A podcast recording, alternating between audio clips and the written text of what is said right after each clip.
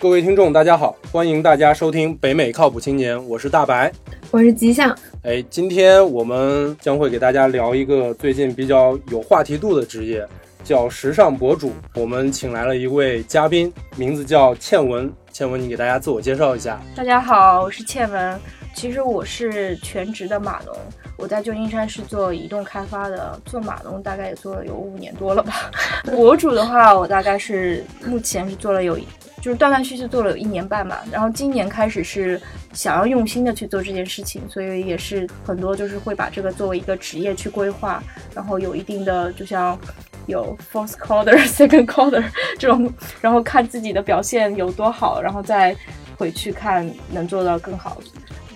那你给大家介绍一下，就是比如说你的博主这个平台都分别在哪？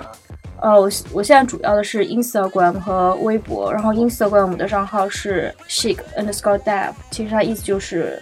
时尚。小妞是程 程序员，因为 dev 嘛。哦，对对，因为有好多人都不知道 dev 的意思是什么，所以就是 c h i c and underscore d e v。然后微博的话就是没有 underscore，就是 chic dev。有兴趣的听众，大家可以上 Instagram 或者微博上去关注一下我们这位美女时尚博主倩文。你能不能给大家先介绍一下什么是个时尚博主呢？嗯，其实我自己也不太。特别清楚如何去定义它，因为其实我在一个摸索的过程。因为我一开始的时候只是工作比较无聊，然后我当时呢就是在家自拍，每天上班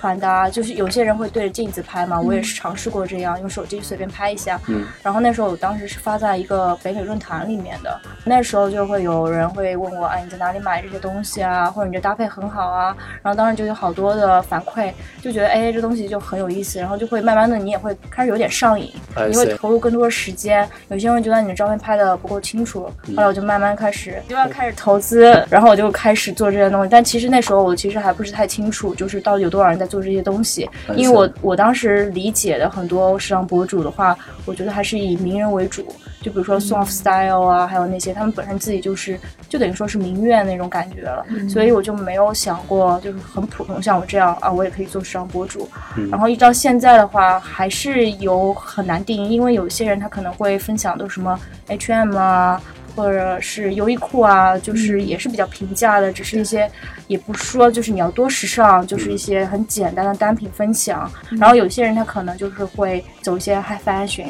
就那种穿法是普通人是不会穿的。所以我觉得现在的一个博主的定义。其实还是蛮广阔的，不像以前现，所以我们现在说就是博主越来越多嘛，就好像像你以前有那个 MySpace，有 Blogger，你现在你也可以自己每天只要你。定期更新内容，你也可以叫自己是博主。博主啊，就相当于你有一个平台，然后可以给就是网络上的一些其他的人去分享一些你的东西。对，就只要你是也是长期更新内容的话，其实现在大家也会就定义你就是博主了。哦，那请问你现在在哪些平台上来发表自己？我现在主要是呃 Instagram 和微博。差不多就是这两个，因为其实还是挺，就是你要花很多时间去，呃，分享这个内容，而且不同的市场，比如说中国和美国市场不同，你分享的内容的，就是内容的方面也会不同，形式也会不同，然后你还要经经常去跟大家互动，分享内容，还有这个很多就是一个。市场营销的一个概念就是 digital marketing 概念，因为你还要在特定的时间分享你的内容，别人才能看到你的东西，所以还是挺很多东西挺细致的。对，我记得有一段时间我们出去玩的话，就大家会分析你什么时候发图，朋友圈可以拿到最多的赞。对，其实你们发也要这样。就比如说像一般性的话，像国内早上八点他们就在上班路程，大家会刷刷手机嘛。嗯。还有就是中午吃饭的时候，十二点的时候会刷刷手机，还有就是晚上八点以后会刷手机，基本上就是三个时间段。美国的话就是要看 Instagram 的话就是比较全球性一点嘛，就是看你的粉丝的分布度是在哪些，然后你自己按照你自己的时间。去呃发布你的内容。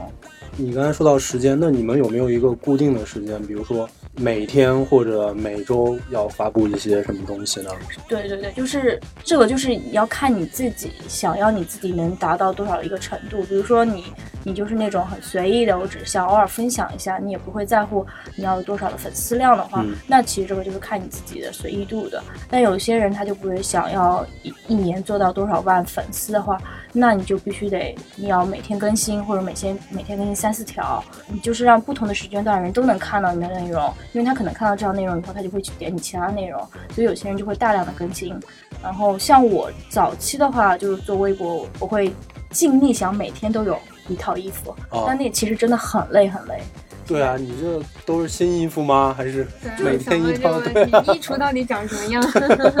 每年到了年末的时候会捐个三四包衣服，哦，捐给我吧。对我上次有卖给好多衣服卖给我周围的女生。那你那你这样其实投入很多，是，其实是投资成本还是蛮高的。但是我之前有看到一个女生，她也她当时是想全职做博主的，因为她的专业就是时尚管理，就是这边的那个 AU 的一个学生。然后他当时跟我说，你要把你自己想成是一个就是创投企业，一个 startup，、然后你就要想到你前期的话，你都是要就是大量的投入资源、时间、人力各方面的东西，然后你才会后期慢慢开始有收获。他说，如果你现在都吝啬的不想投资你自己的话，那你之后可能就不会有收获。而且现在这个市场就是其实竞争力也非常的大。现在我们经常就说，你只要你有一点点的。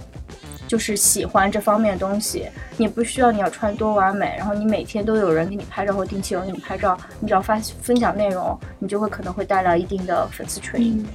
那你像你每次，比如说你有新的衣服啊什么的，你就必须得经常的不停的要去逛街呀、干嘛的，然后就去看新的一些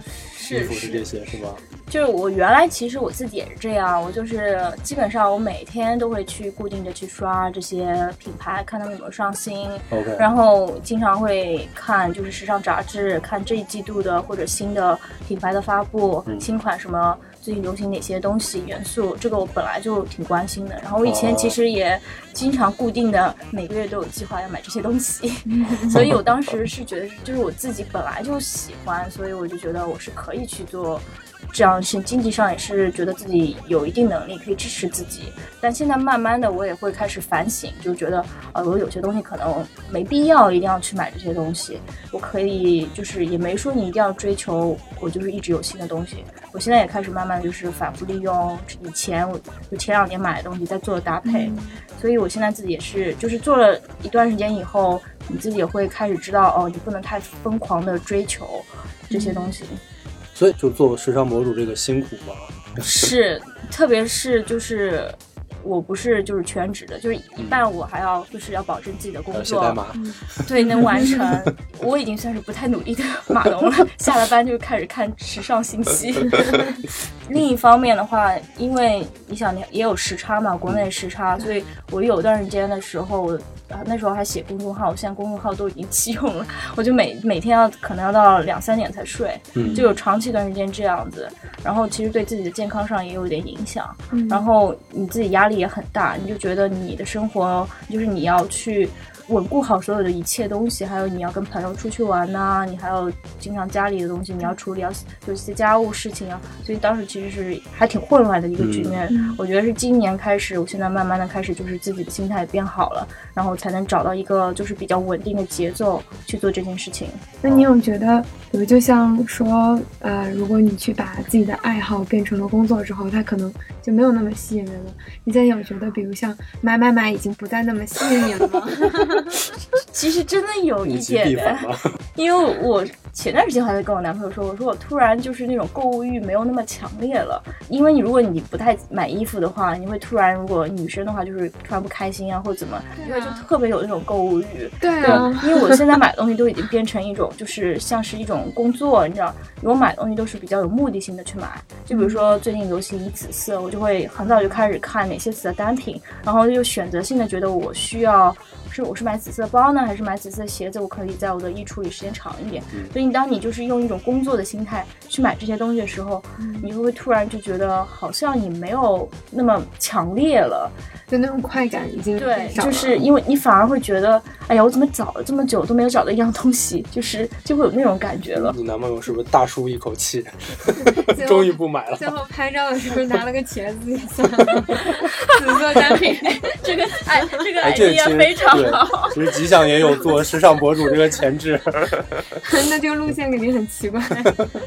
其实可以啊，就好像有些人用那个水果拍照嘛，就是其实也是可以的。嗯，那像你们一开始在做的时候，你主要就是拍一些照片吗？包括比如那么多套衣服，每次比如你要你一周可能比较发呃七八套衣服什么的，你是。每天都去拍吗？还是一次拍七八套，拎好多好多衣服出去拍？这个也是，就是我一开始的时候，其实我也很傻，我就觉得哦，就是每日穿搭嘛，所以我那时候是早上的时候会拿三脚架在家里门口拍一拍，然后可能拍个几张就很随意，就是基本上我们就是全身半身，然后细节图，就是基本是这个套路。然后慢慢的后来就是因为我也会跟其他人交流，他们说他说没有人像这么真的是 对，然后就说周末去拍，但是我因为那时。时候我也没有跟摄影师合作嘛，所以我也没有，就是我还是自己基本上自己自拍为主。后来就是因为开始和摄影师合作，他们其实也会要求你多带几套衣服，然后因为经常会去某一个场地，所以那时候其实拍衣服的很多，嗯，我觉得就不再是就说我在那拍衣服了，更多的就是要完成一个摄影作品了。所以我当时我选衣服的时候，有时候会根据摄影师的风格，还有我们选定的场地、颜色各方面去想。怎么搭配出来的东西会是最好的？然后或者有些摄影师找我拍照的时候会说他想要拍什么欧美复古风，然后我就会去看如何能搭出这样的单品。所以现在慢慢的就是我已经是从原来只说哦分享一个穿搭，现在已经慢慢的变成就是想要有更好的就是摄影作品，嗯，甚至有一些摄影师他们想要拍更杂志风、时尚杂志的风格，然后就对我的要求也变高了，就是就是原来范儿，对，就是 完全不懂什么叫模特，现在就是连那种 pose 各方。面都都要就是要求我去学习人家杂志里面是怎么摆那些 pose 的，没有那种感觉是吧？对，就是他们每次有跟你说，就是你再要带一点情绪，嗯，你的情绪在哪里？嗯，就我觉得其实因为我私底下有跟倩文吃饭啊或者聊天嘛，就我其实觉得他本人其实是一个笑起来非常甜美的这个路线，但是你要去看他 Instagram 上发的各种照片，就一定要很板着脸，然后用鼻孔看你那种，所以就想啊，太酷了，就是那种生无可恋。的感觉。对对对。那你刚才也提到这个摄影师这些东西，那这些摄影师是你每一次都是，就是说每一次都找不同的吗？还是有一个专门的一个团队啊，跟你一起去合作？嗯，就是一开始的话，我是跟一个摄影师合作，然后他就慢慢给我介绍不同的摄影师，所以就去年的时候，我基本上就处于看谁会说就是。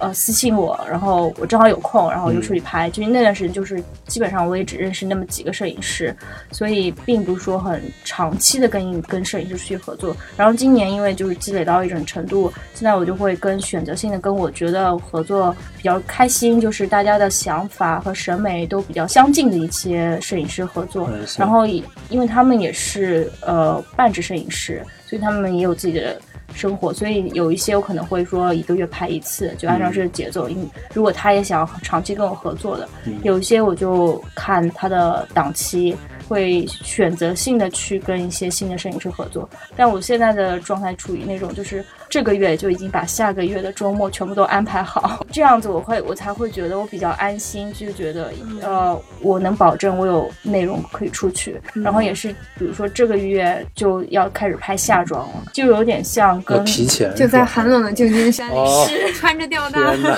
经常都是这样晒太阳，就是很多时候就是这样，因为修图要时间，然后是。摄影师他们修图要时间，可能都会拖上几个星期嘛，所以都要提前拍一些内容。那像这种一般修图的时候。摄影师会跟你们商量吗？会不会有这种？就比如说，其实你想要小清新的风格，结果他给了你一堆，比如说黑暗、冷艳或者什么。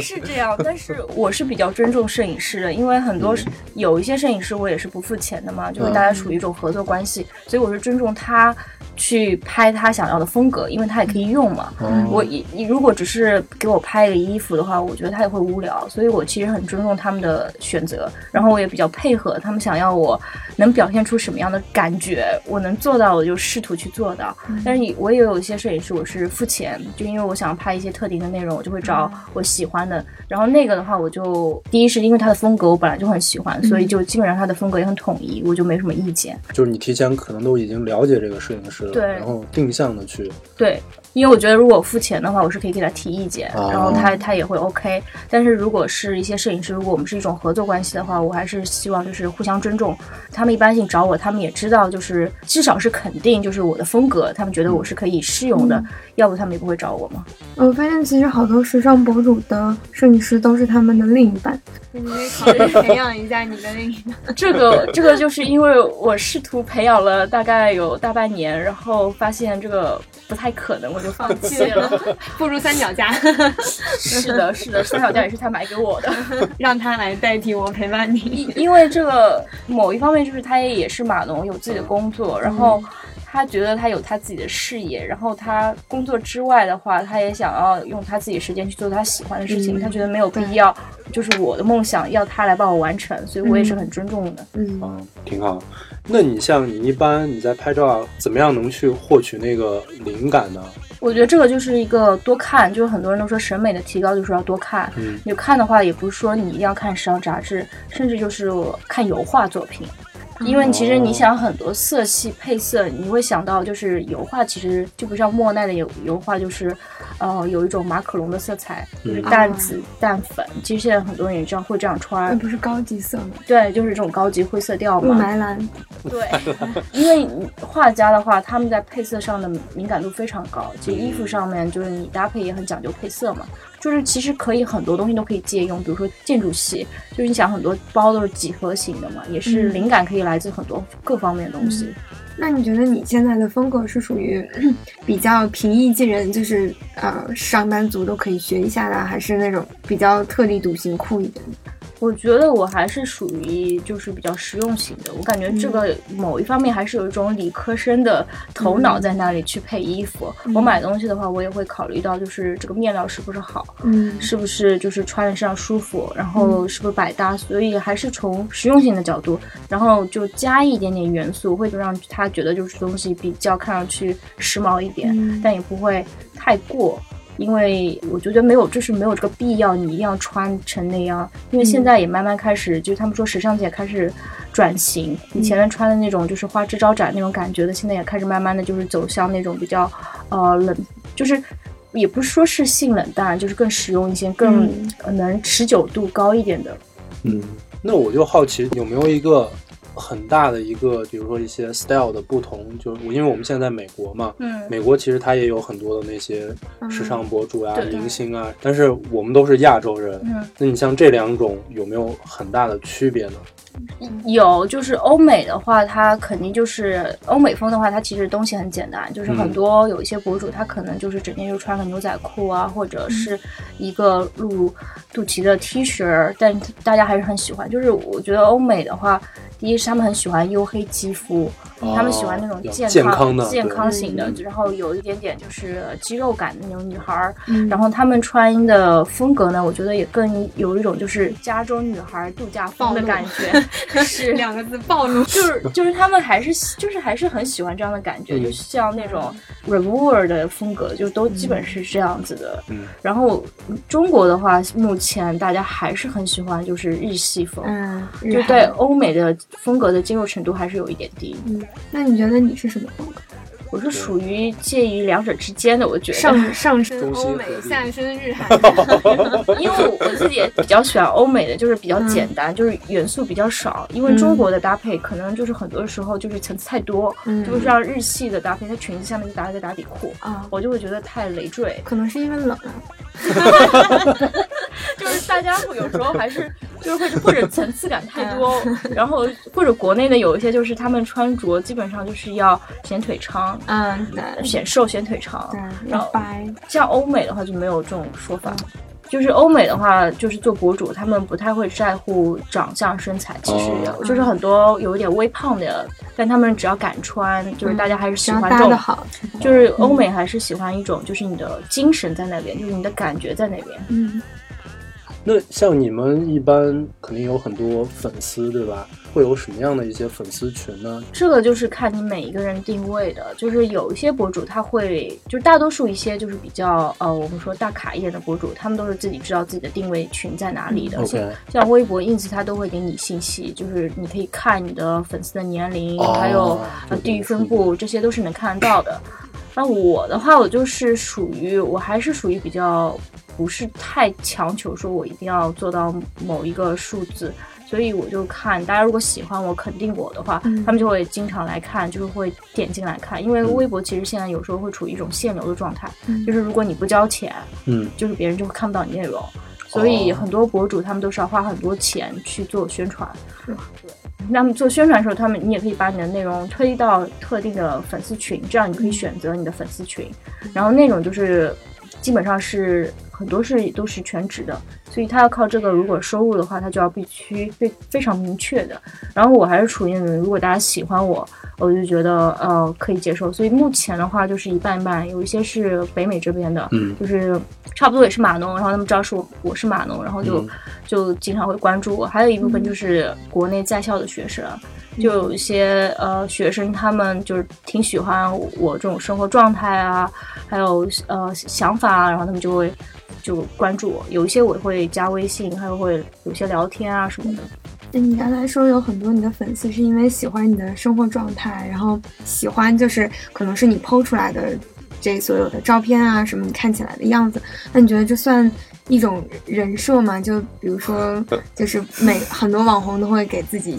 呃，或者博主吧，都会给自己一些不一样的人设，然后就是某种程度上肯定是会有的，因为他们还是会按照你的照片去揣测你是怎么样的一个人，嗯对然后某种程度上就变成了一种人设。可能你不是这样的，但是你这种感觉让别人觉得哦你是这样的，嗯嗯，这也是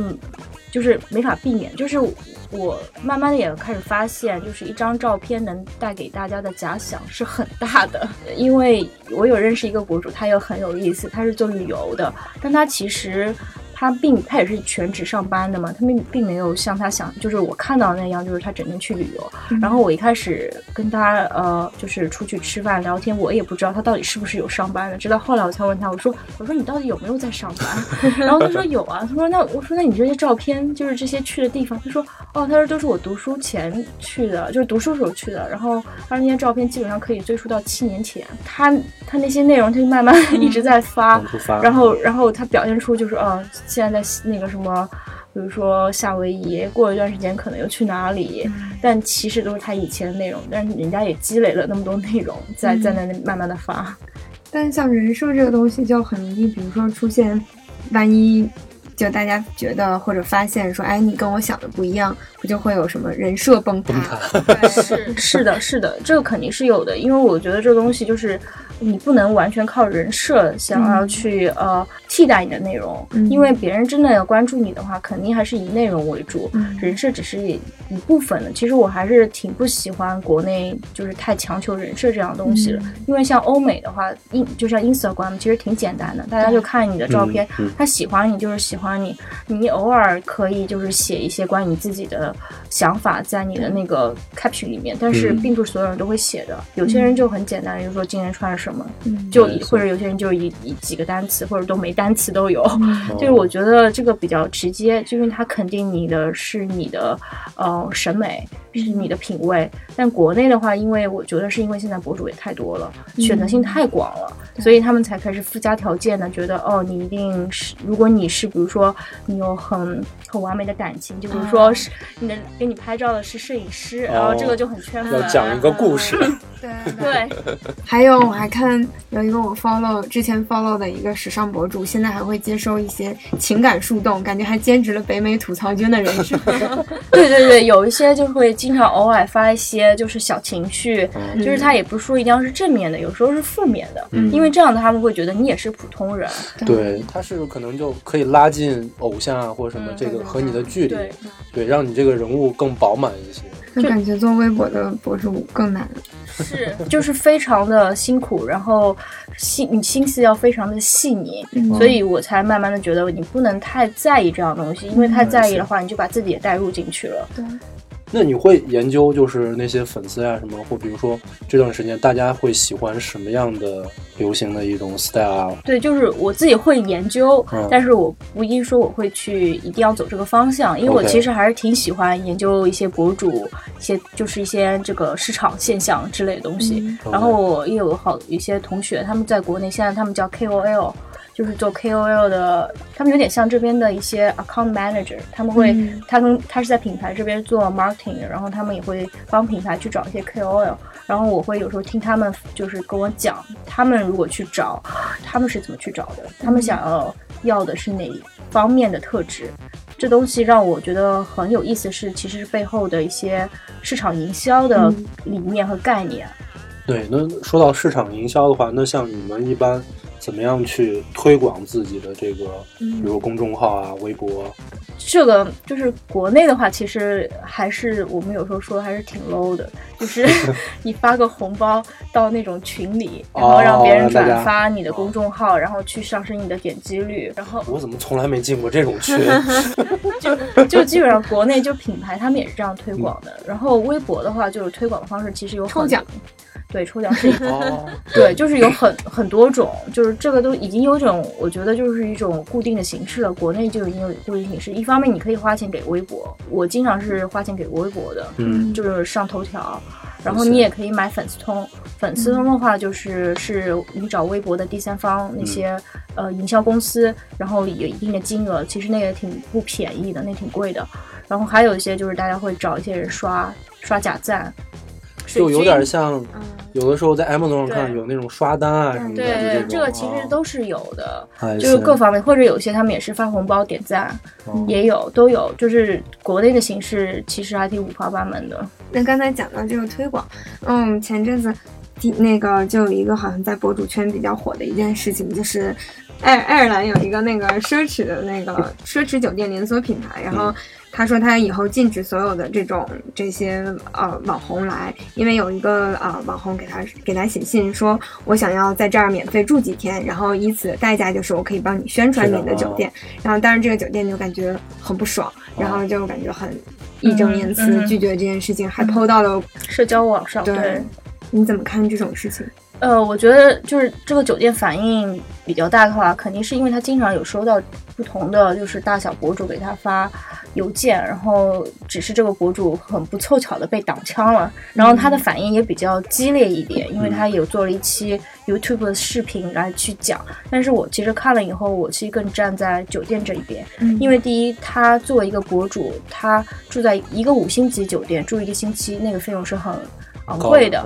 然后你他肯定去泼也，他也会泼出来一种感觉，别人家感觉就是他是过一种很奢侈的生活，嗯但是并没有人知道这背后的酒店其实是是酒店提供的，就是他的房间酒店提供。哦还有一方面就是酒店也在他那个就是邮件里有说到，他不能用流量去付钱给他那些员工，那些清洁啊，还有就是给他提供吃饭的这些人的钱还是要酒店出的，对。就。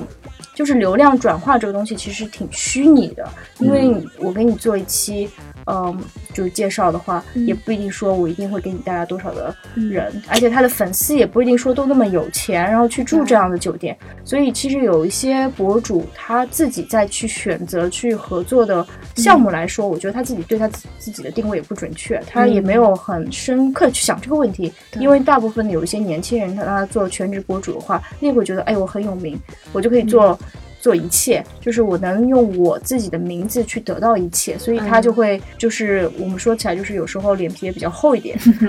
嗯所以我觉得嗯对那个博主来说，他可能也是比较年轻，他没有嗯太深刻、深入的去想这个问题，对他来说嗯可能也是是件好事情。对他来说，就是他自己可能会去想他要怎么样去改变他的策略。嗯说到这个，我就想到，就是前两天我不知道你们知道不，就是关于 Snapchat 的 Kelly Jenner，叫凯莉詹娜，嗯好像是卡，我我查了一下，我才知道原来她是卡戴珊对什么对，她非常他们家族的一个对他是她是那种就是品牌会花很多钱几百万只让她拍一张自拍照，她的带货能力是非常非常强的。对，就是她做了什么？她好像是在 Twitter 上发了一条 tweet，就问现在还有人还继续关注 Snapchat 吗？嗯反正他已经不关注了。结果当天 Snapchat 就股价跌了，股价跌了一点三 billion 吧，对，一点三就十三亿。对。对他是在年轻人的形象是非常好的，他自己有那个唇膏品牌、彩妆品牌非常多的，对，他是非常能知道如何去带动年轻人的呃就是想法的。所以像他这种，就是相当于就就做大到一定程度了，是就已经可以影响。但他属于更像是属于公众人物，因为他自己的家庭背景、各方面的资源，所以他更是那种公众人物。但这种也是在国内也是定义为 KOL，就是 K Opinion Leader，不一定说一定要是某一个博主或网红，也可以是比如说 CEO 也可以。他只要说，哎呀，我喜欢用这个品牌，可能这个品牌就慢慢的就可能有人就开始买了。你们一般就是像你做这个时尚博主的话，那会不会也有一个圈子？像一般这种圈子里头，大概都是什么样的人呢？会不会竞争很激烈，或者塑料姐妹花？相互什么叫塑料姐妹花？现在比较流行的一个词就是表面看起来很好，嗯，底下一直在撕这种的。哦，这个肯定是有的，肯定是有的。我还是尽量让自己的生活变得简单一点，因为我也不想要太多的 drama。就我我周围呢也是有一些女孩，她们就挺喜欢这样事情，然后在做博主，然后。我也会鼓励他们去做，我们大家会分享一些就是自己的想法，然后也有些是我在就是微博上或 Instagram 上认识的，也有就是人还是不多，我们大家都处于那种就是还是想要在外围。这好好好站着那种感觉，看里面圈内的 东西，也不想再进去，就是跟着一起搅和，就这种感觉。听到很多八卦也不错，额外收获。对，就是八卦比以前多了很多，生活确实丰富了很多。那有好多人都觉得说，好像这个时尚博主都很有钱，因为就可以买那么多衣服啊，什么东西的，那是真的吗？啊，你手上的这个金链子好粗好沉啊，绝对不会带有五斤吧？就我觉得肯定是有一些是比较有钱的，就是富二代也是可能有的，所以他才会很早就开始接触品牌嘛，就是敏感度会比较高一点。我觉得我我还是属于这种就是工薪阶层，拿自己赚的钱，然后去买自己喜欢的东西。因为某一方面的话，我也会觉得就是你喜欢这样的东西，你不能说一定要你男朋友啊或者你给你父母给你买单。我觉得这种想法是挺不对的。然后另一方面的话，其实也让自己就是觉得要工作更努力，才能赚更多钱。说不定公司哪天就上市了。哦，哎，那比如说你做时尚博主的话，那会有因为这个而得到收入吗？对，收入是有很多渠道的，但是现在也变得就是越来越难了。而且这个东西跟你的投入时。呃，时间也是肯定是成正比的。就比如说那些全职的博主，他可以做到每星期更新一期视频，然后他每周绝对都是更新呃最起码六到七套衣服的，因为他就是全职的嘛。然后他也可以发公众文，这个话他肯定是能带来一定的收入的，因为他是整个一个面，它可以把它做的一个平台做的很，它内容很丰富。然后像我这种就是完全是在业余时间去更新的话，这个赚钱的能力就变低了。那像一般他是怎么样一种形式去赚钱？我记得我 follow 有一个博主叫黎贝卡，是不是？然后也是好像蛮有名的。然后他买了一个两百多平的大房子，什么之类的，就都放满了他的很多各种漂亮的东西啊什么。感觉有很多做的很好的时尚博主，好像收入非常可观。国内的话，就是收入可能会更多一点，因为它其实是基本上是跟呃淘宝店做，就是做对接。淘，而且微博的话，微博本来就拥有淘宝，它就是比。较对你在，如果你的连接是连到淘宝的话，它会比较友好一点。但是如果是放外联的话，它其实是会就等于说是 block 的。是不是相当于那种佣金一样？就比如说，对，就是佣金是一种形式，这个是比较呃普遍的。就是欧美其实是走佣金路线的，这个就是不是博主，就各方面都可以。就比如说 Amazon 的话，它也是按照点一一个是点击率，就是按照点击率的话，它也是接地性的。你到一定的程度，你的点击率会上升嘛，就是你的价钱会上升。另一方面有一种就是。是走佣金的，就是按照别人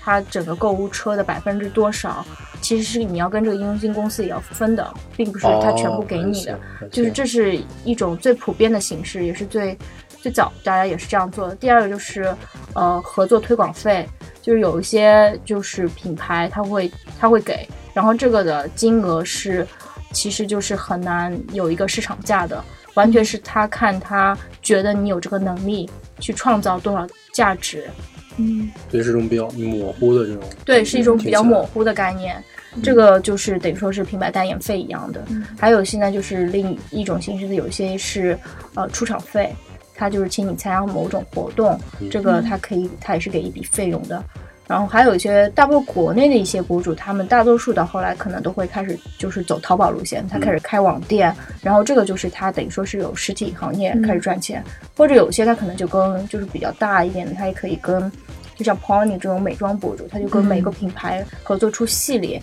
这可能就是分呃分红了。那你觉得随着粉丝越来越多，然后一方面其实可能做博主就是希希望有更多的粉丝，对吧？但是有了更多的粉丝，也有可能，比如说你就变成越来越变成公众人物，然后会不会有担心，比如说啊、呃一些别人的评论啊，然后不喜欢的人说说你啊，嗯或者什么之类的？这个我就是在开始做之前，我自己是有认真思考过的，嗯因为我其实以前还是挺不喜欢把自己的生活，呃，放到就是别人的视野下面。嗯但是后来觉得，如果我真的要做这件事情的话，我就应该要去调节心态。完了，我觉得自己可能就变得年轻人的心态，就现在慢慢的就开始也开始接受社交平台这种东西。而且我觉得，就看你要怎么去对待。有时候你不能太敏感，就比如说有一些粉丝就会说啊你不冷吗？然后有一些博主可能就会敏感很，就是反应太过强烈。但是其实如果我发一张照片的话，我妈可能也会这样问我说你不冷吗？对，我是觉得他们可能是处于一种关心的程度上来说，所以你回答上面就是你回别人的话的话，你自己还是要注意。就是你要怎么去回答，就不要太故意的是觉得别人就是在跟你挑衅，然后你还偏要去就是反驳那种或怎么样，我觉得就没有必要去搞一些这些东西。就是玻璃心完全做不了。哦，对，就对，但是也有些人其实可能会给你涨粉，这东西也很有意思，他会觉得你特别有个性。有一些人就会觉得我特别喜欢你这种就是说话的，对，也会有粉丝就是说他就是他要跟着你，就是觉得你特别特别牛那种感觉。那你像一般那些评论留言的话，你会每一条都去回复吗？我我会我会我会因为我评论也不是很多。慢慢会越来越多。对，越来越多。我觉得这是一种听起来觉得是一种比较认真负责的一种态度，对因为其实很多用户习惯的话，就是像我自己也会嘛，你你每天刷一刷，你也只是嗯。看一看，你可能连有时候点赞都不会去点，嗯。对吧？所以我觉得有人给你点赞或者评论的话，我还是会觉得就是就是觉得很 touch 那种感觉，我就一定会、哦。就是会去回复一下，对。那所以你在做这个过程中，你说你也做了大概一年多了，有没有遇到比较就是比较困难的时候，或者就比较比较讨厌的人，对，就比较。比较 sad 的一些东西，让你会觉得啊，我不想做了，或者怎么样？嗯就是其实最大影响是，我觉得是生活中的人，因因为你做这件事情的话，你肯定是会你花很多时间在你自己身上，然后你也会就没有时间去陪你，比如说你家人啊，或你朋友。然后一一开始做的时候，其实像我男朋友他也不太能理解，然后我经常晚睡，然后我每周末又出去拍照，所以他其实是最大的受害者。对男朋友是个很大的考验。对他其实就会给我抱怨的非常多，他、然后我经常就是吃饭的时候还在拿个手机在那里看，就是或者就是我一出去就开始拍照，就是我一出去就会想，哎，这地方我可以拍，哎，你给我拍个照，或者哎，这地方是吃吃饭，我现在先拍照，等等我拍完你再吃，然后这东西就我现在就属于尽量开始能把它跟生活还是要分开，嗯。就是我出去拍照就是出去拍照，我就认真的拍照。我出去玩我就出去玩，我就没必要说我一定要拍照，就是还是想把这东西能分开。嗯也这样的话，其实你也不想就是到后来，就是你虚拟东西越做越好，但你现实生活其实反而变得一团糟了。嗯哦，那像就像吉祥刚才问的，有没有一些让你很 sad 的人啊，或什么？有没有拉黑过很多粉丝？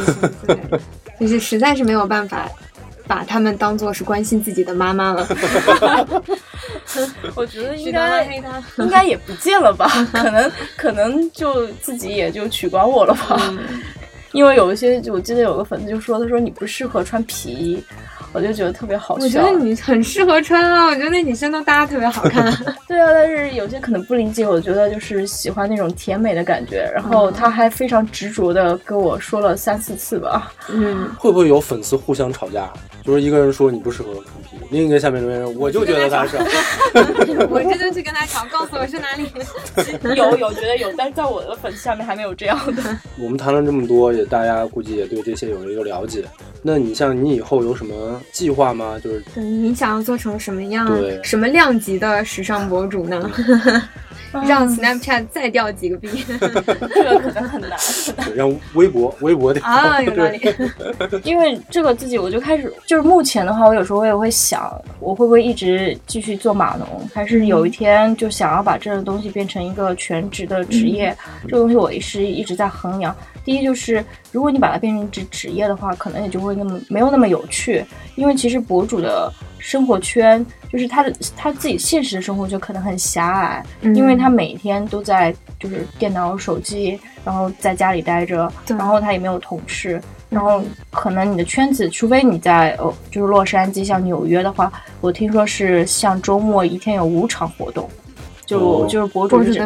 天哪！就品牌啊一些哦。活动，各种各方面的活动，那你就是经经常可能就是处于一种在你要长期的社交。像现在的话，我其实还是要经常社交，因为你要经常出去认识摄影师或者一些、嗯。呃其他的品牌啊或什么，你就可能就要经常出去社交。嗯。就就会你可能会觉得哎这东西好像不适合了，可能会这样的，嗯因为这东西你就你也没法衡量，到时候再回来做码农啊，对，所以做最时尚的码所以有时。候就在想，除非我就是一半一半，就半只码农，半只博主。就是码码农的话，我也做成就是 contract，就自己接一点活，因为我是做移动开发的，所以就可能可以自己就是在家里能做个 app。码农也不需要搜手，是的，这倒也是，码农是真不需要搜索，就至少你觉得你自己平时还有同事可以沟通一下。但如果你做博主的话，你你可能就没有这么多人可以沟通。嗯哎，我刚才有一个好奇的网问，就是说，那你像你在做的这个过程中，到做到什么程度的时候，就会开始有人会来联系你啊？这个其实就看品牌，有一些品牌的话，它只是需要让更多人去认识，嗯那他就不会在乎你的粉丝数目，因为他也是给你单品嘛。嗯因为大多数现在我的我的很多合作也是就是给单品，那他也不会给你一个人，他会跟很多你周围，哪怕你认识那些博主，你会发现他们都收到单品，这是某一种。然后哦给钱的话，因为现在博主越来越多了，我听说。可能就是三十万粉丝也才给你三百的合作费吧。其实这东西是根本就没法就是去 cover 你的 cost，嗯，因为你像出去拍照的路费、摄影师各方面，你回来后期的时间、你发布，其实是根本就不够的。就所以说，就我之前看到一篇文章，是国内的一个一个女生写的，她是一个全职的博主，他就是毕业以后，他就到北京，他就想当博主。然后他说，他一个月房租是一千五，他如果他要生活下去的话，他就最起码一个月要接三个合作，一个合作五百元，一千五的房租。然后他就说，那我吃饭呢？对啊，所以这就是就是因为现在我觉得做的人也越来越多了，然后品牌也知道，就是他找你，他付了钱，他不一定能就是有收获回来，因为你如果没有很大的流量的话，你根本就没法带给他带货，所以他也不会说想花这个钱。那回到刚才说将来的计划，那你有想，比如说将来，嗯，成为某一个品牌的就是专属的签约啊，或者还是说有自己的淘宝店？我我以曾经开过淘宝店，所以我觉得我这辈子也不会开淘宝店，因为我当时直接就是亏本亏得非常严重，然后不就觉得不太会打理淘宝店。但是我觉得我更想做的就是，我现在觉得更喜欢的是做内容，所以我可能以后如果我真的想要呃有自己的工作室的话，我还是想要把就比如说我认识一些。做就是做视频的，然后摄影师可以大家一起合作起来，然后可以就是你帮品牌做内容，这个就是像这边的话，它会叫 content creator，嗯。就是它是以内容来买钱，嗯。就是你帮品牌做做一张照片，你拍一张照片，它可能也会用在它自己的官网上面，嗯。所以我觉得这个可能对我来说更有意思，比如说做视频，嗯，就相当于自己对，就是就自己就是其实就是一个自媒体嘛，啊就是就是博主也是自媒体嘛，就是有一些博主到后来他也是会走完全的一个媒体道路，他就会自己做，也做摄影师。好的，那我们的时间也差不多了，再次感谢倩文来到我们节目，也祝愿倩文的公众号办得蒸蒸日上，粉丝多多。节目的最后，我们还是要宣传一下我们的平台，我们的最新节目要在喜马拉雅播放了，大家搜索“北美靠谱青年”就能听到我们的节目了。我们有微信公众账号“北美靠谱青年 C C C A”，回复听友群就能得到 QR 码，扫描 QR 码就能加入我们的听友群。欢迎大家跟北靠的主播和听众小伙伴们扯淡。除了微信平台，我们还有苹果的 Podcast、YouTube 的频道以及微博，同样都是搜索关键词“北美靠谱青年”就能找到我们。如果大家对我们节目有什么意见和建议，或者想成为我们的嘉宾，也欢迎大家发邮件到八零 talkshow at gmail.com，八零是数字的八零。最后，再次感谢大家收听我们的节目，下次再见。拜拜。拜拜。